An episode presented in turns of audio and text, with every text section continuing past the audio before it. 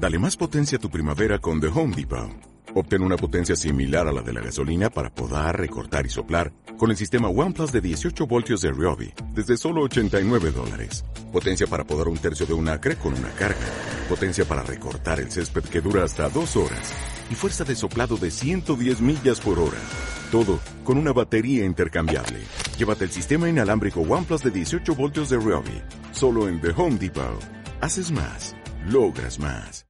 Toma 6. Estás donde estás debido a quien eras, pero a donde vas depende completamente de quién eliges ser. Esto es Hablemos con el Corazón. Un espacio donde hablaremos de los temas que vivimos todos los días, pero desde el corazón.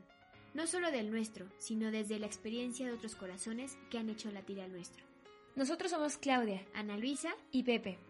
Y que hoy no sea tu mente, sino tu corazón el que escuche.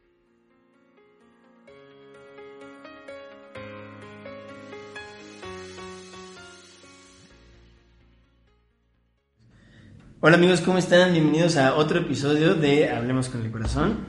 Y hoy el tema que vamos a tocar es el de los hábitos, que seguramente ahorita con la cuarentena todo el mundo lo, lo tiene presente porque quiero pensar que todos hemos hecho como hábitos nuevos o al menos lo hemos intentado, ¿no? O estamos en el proceso. Lo hemos intentado.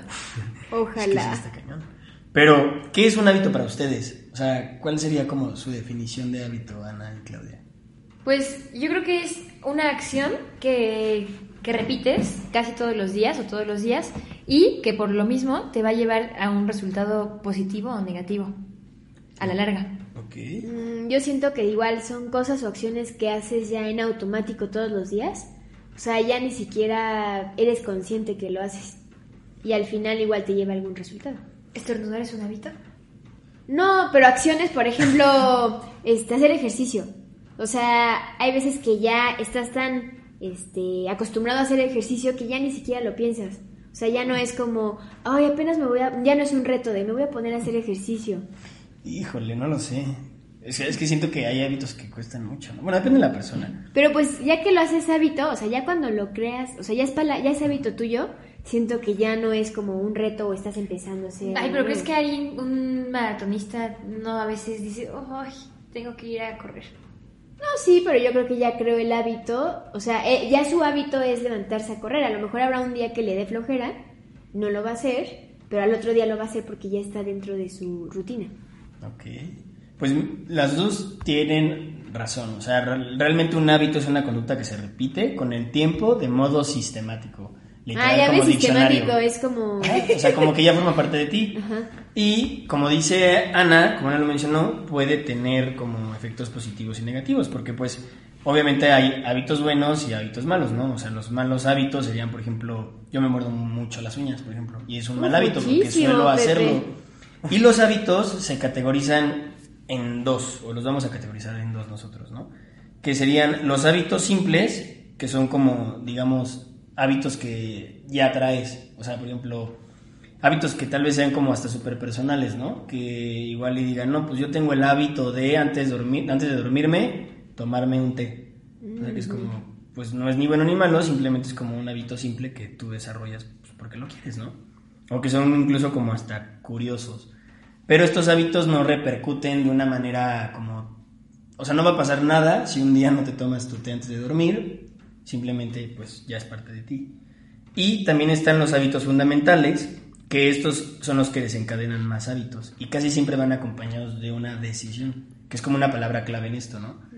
O sea, en el momento en el que tú decides crear un hábito, lo más probable es que el 80% de las veces vas a desarrollar más hábitos.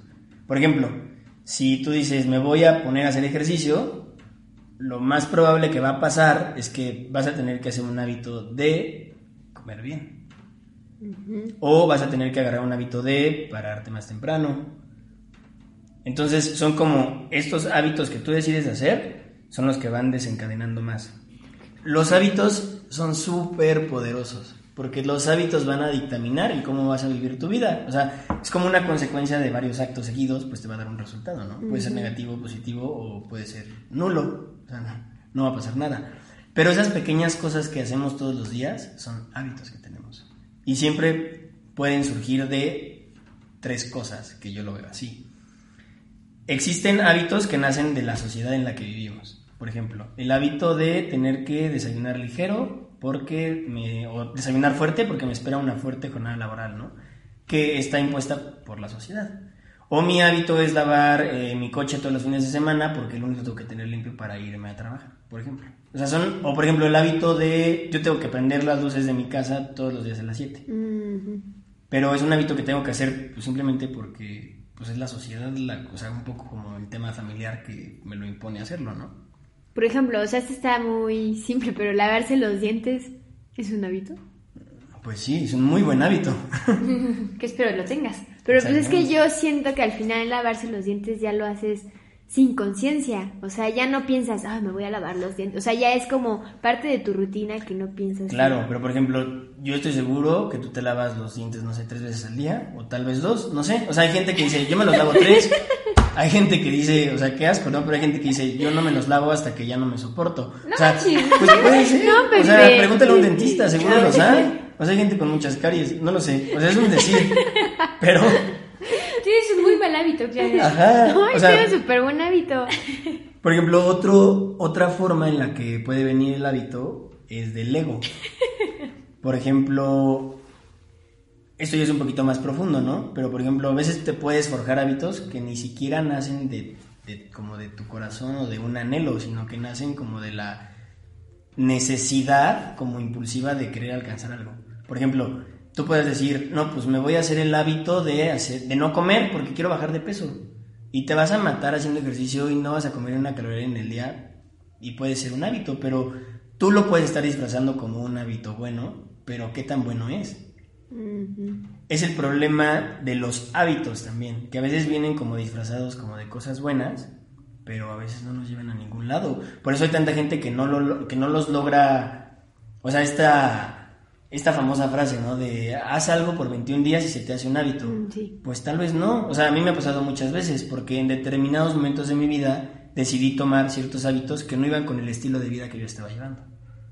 O sea, siempre hay que ir como un poquito más profundo como para ver, como ir quitando capas y que poco a poco el hábito se haga como trascendental, que es como la tercera la tercera categoría que yo pongo, ¿no? Los hábitos trascendentales. Y yo considero que para que un hábito sea trascendental, tiene que venir con una intención muy profunda.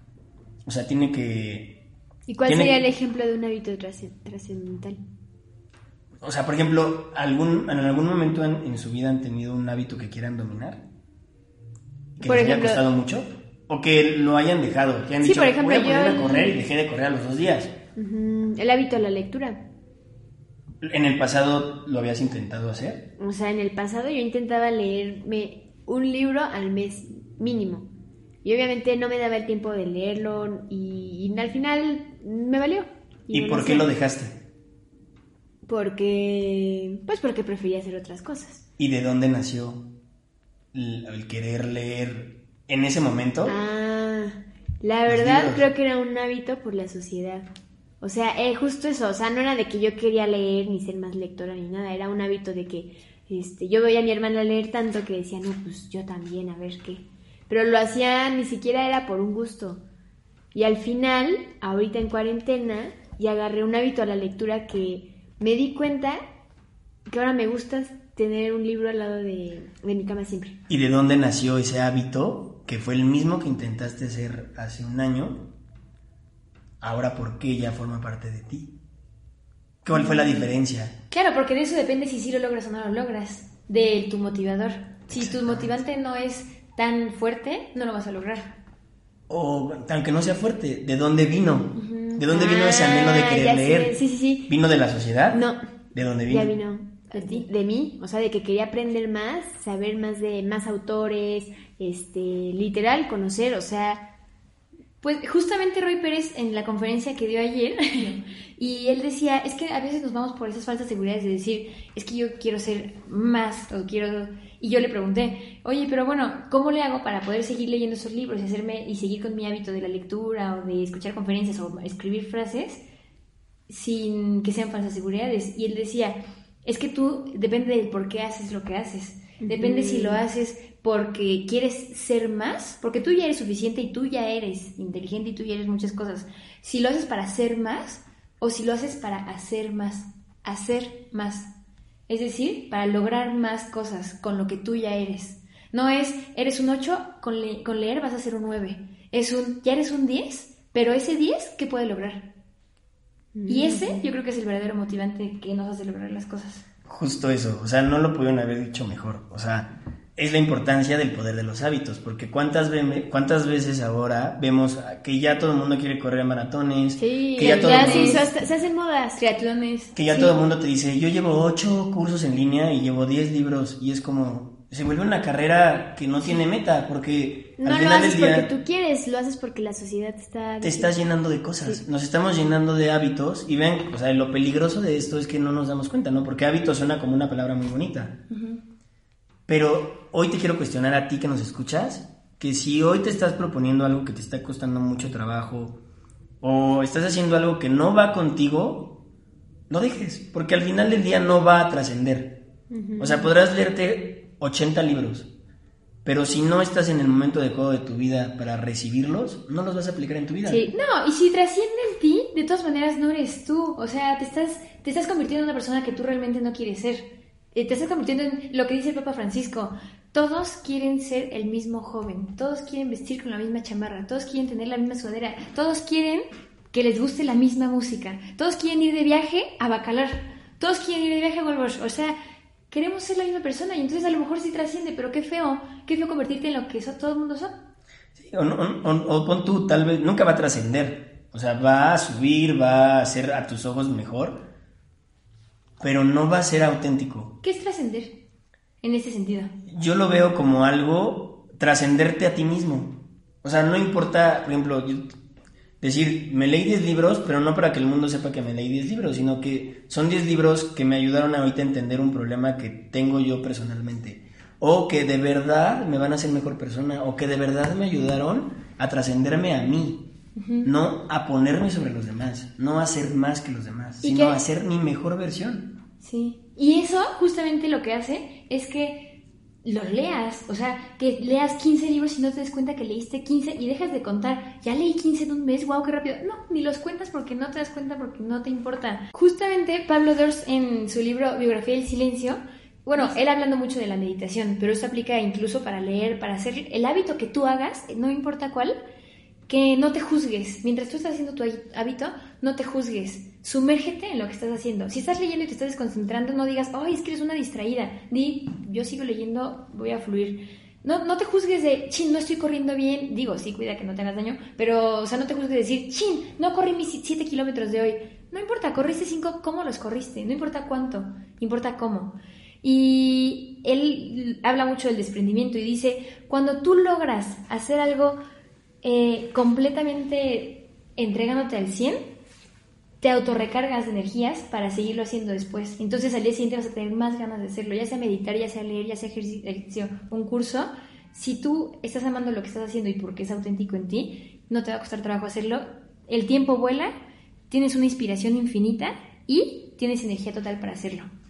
Y justo de eso, o sea, independientemente de los que ya vimos, que son de sociedad, del ego, de trascendentales, casi siempre un buen hábito va a nacer después de dos momentos. O sea, esto lo digo yo, no, no es la verdad absoluta, amigos, pero puede nacer de la conciencia, del que te, del que seas consciente del hábito como lo que hemos platicado ahorita, o de un hartazgo.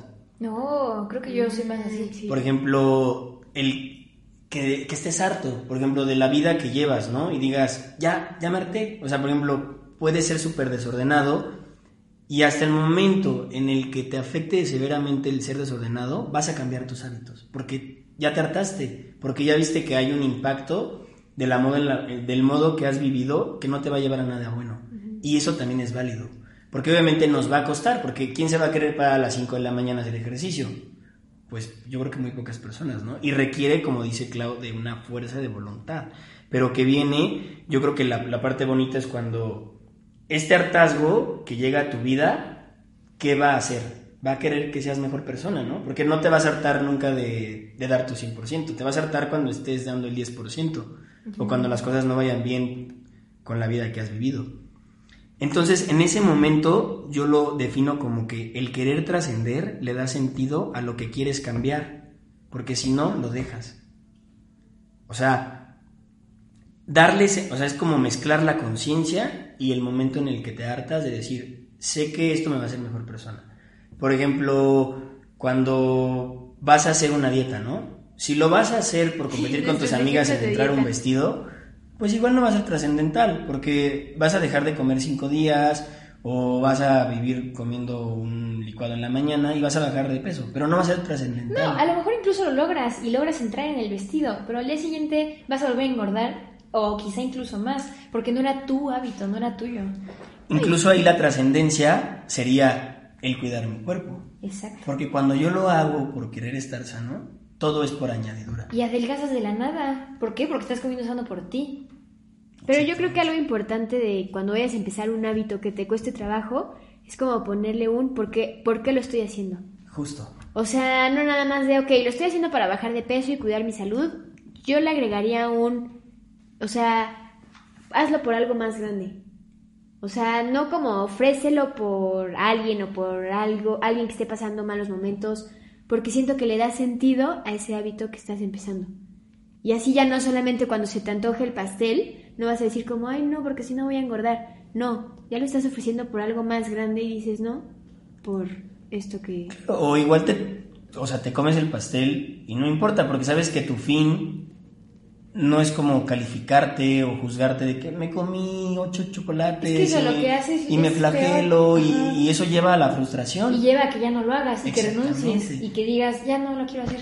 El, el chiste de esto es que si haya fuerza de voluntad, tampoco te vamos a decir, ah, sí, entonces si propusiste levantarte todos los días a las 6 de la mañana y te cuesta, no lo hagas, mejor quédate dormido. No, lucha por eso que quieres, corre ese maratón Párate a hacer ejercicio, baja 10 kilos si es lo que quieres, pero ¿de dónde viene? Pregúntate, ¿de dónde viene el querer cambiar este hábito?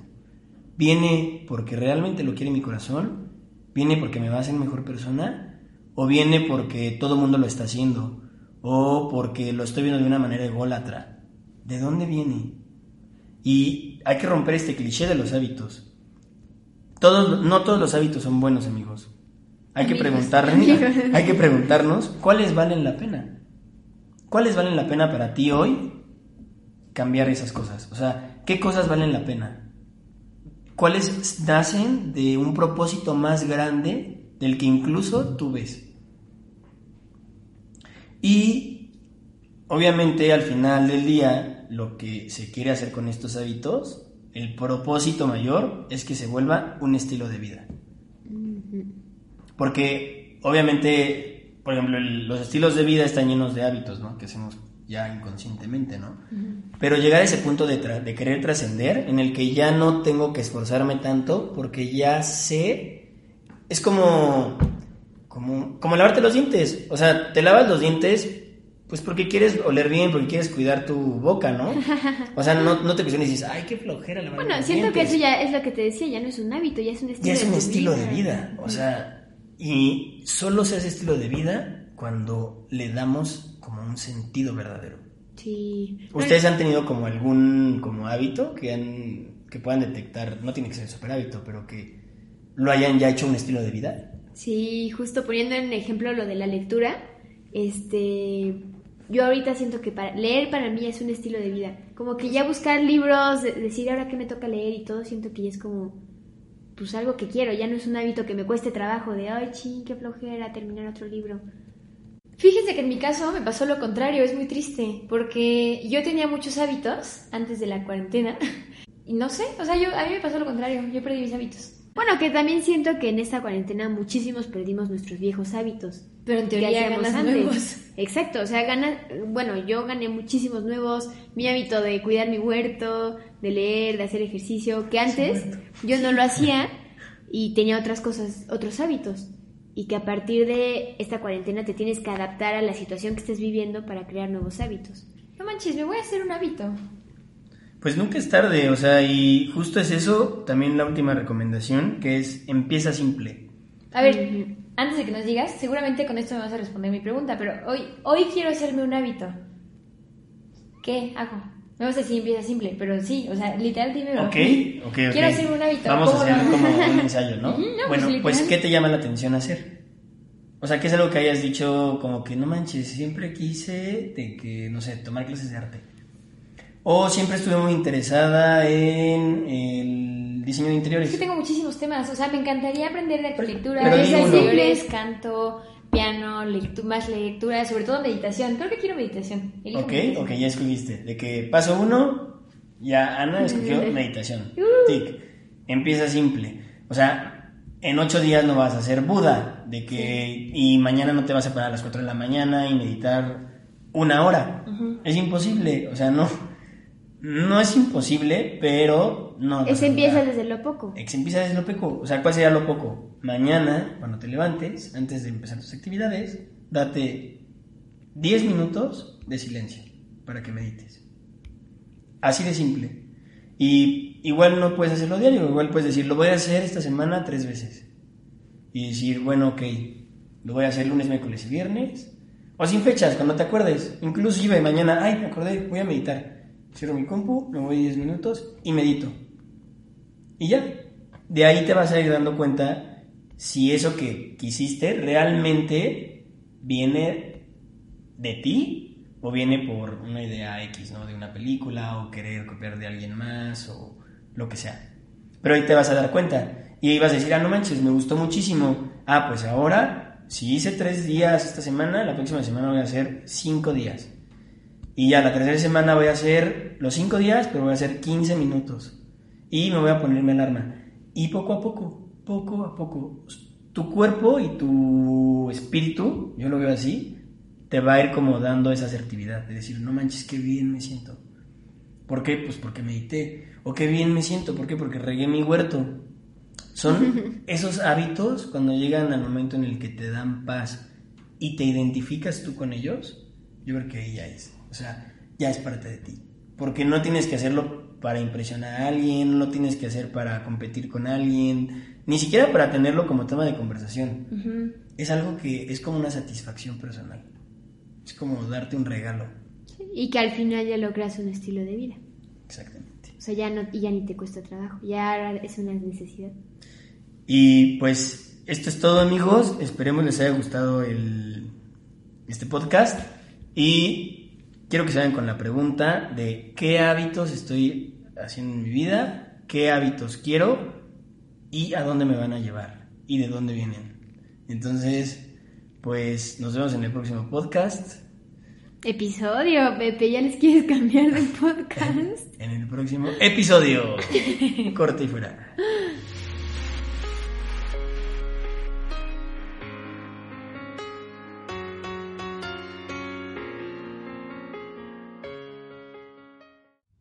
Amigos, les voy a decir la verdad.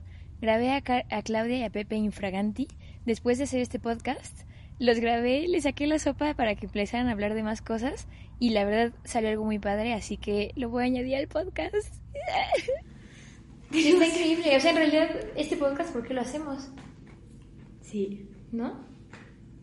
Te trasciende, ¿no? Bueno, a mí, a mí sí. No, y nos hace crecer muchísimo. Sí, porque nos Porque si nos pusiéramos a hacerlo nomás por hacerlo, no manches, ya desde hace años, ya ni contestaríamos los mensajes. Ya ni seríamos amigos, Pepe.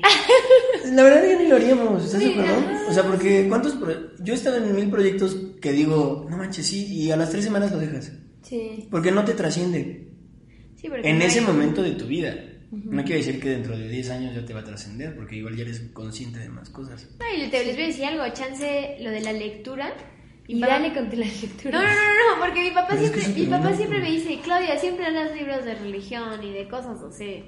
Porque me encanta porque saco muchísimas frases y que ocupo a lo mejor para el podcast, a lo mejor para un camino, o sea... Pero te das cuenta que de ahí te trascendió. Es como lo que te explicaba hace rato, o sea, que me explicó mi cuñado, de que, ok, vas a leer, ¿qué te gusta, no? ¿O qué leíste que te gustó? No, pues leí Pablo de Ors y me encantó que habla del silencio.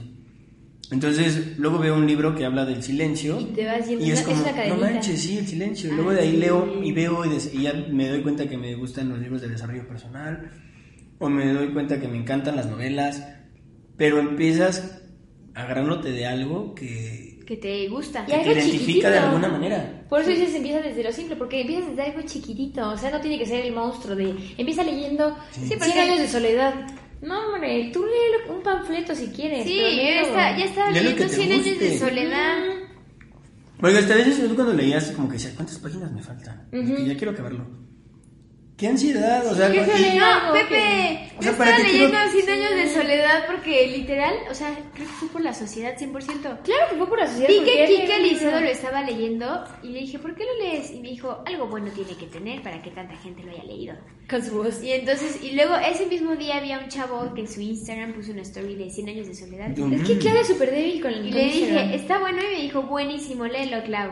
Entonces ya lo agarré y lo empecé a leer. Aburrido. Y lo leía para decirle a la sociedad, lo leí. Es lo mismo, es como el que se compra los tenis de moda y el rato todo el mundo quiere los tenis de moda porque es como, no manches, están súper padres, yo también quiero verme padre.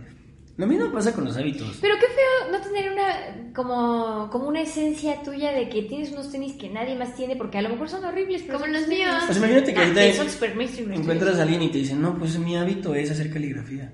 Ah, ¿Qué no, a dirías? algo. No manches, qué interesante. Ajá, la gente más interesante que conozco justamente, y tampoco esos típicos que se quieren hacer interesantes y se ponen sus lentes así de manera rara. No, esos así hay alternativos tampoco. Hay gente muy interesante, o sea, yo creo que mi prima Nailena es así, que es muy ella, es muy, eso me encanta de ella. Su departamento es un flat así de un piso padrísimo porque le encanta la cocina, entonces su cocina es toda su casa. O sea, gente tan auténtica que se define. Es lo que decía el arquitecto hace rato. El arquitecto que decías, ¿cómo se llama? Ricardo Buffy. No manches. O sea, me encantó lo que Sí, dijo. que el lujo es vivir. El lujo no es oro y joyas y todo, sino el lujo es simplemente vivir. Pero la sociedad nos ha enseñado El- que el lujo el- es el que tiene oro y las perlas. Sí, el que tiene la cocina de que no manches con Sí. una no sé qué y, Y a lo mejor ni siquiera y cocinas. sí. A lo mejor ni siquiera cocinas, o a lo mejor ni siquiera tienes familia con la quien, con- o no tienes amigos con quienes. En cambio, ese arquitecto vivía en un edificio, en una ex cementera. Era un taller casi casi. Pero, Y él y no tenía lujos. No tenía lujos, pero él era el más feliz. Porque... Pero ve a dónde te lleva el hábito. Ajá. O sea, el hábito es... El hábito puede ser como la decisión fuerte de decir, así voy a vivir mi vida. Ay, eso, yo quiero, yo quiero hábitos Así de que fuerte. me lleven a vivir. Ay, hubiéramos grabado esto también. hubiéramos grabado. ¡No manches, te pasaste! ¿Ya sabías? ¡Maldita! ¿Ya sabías?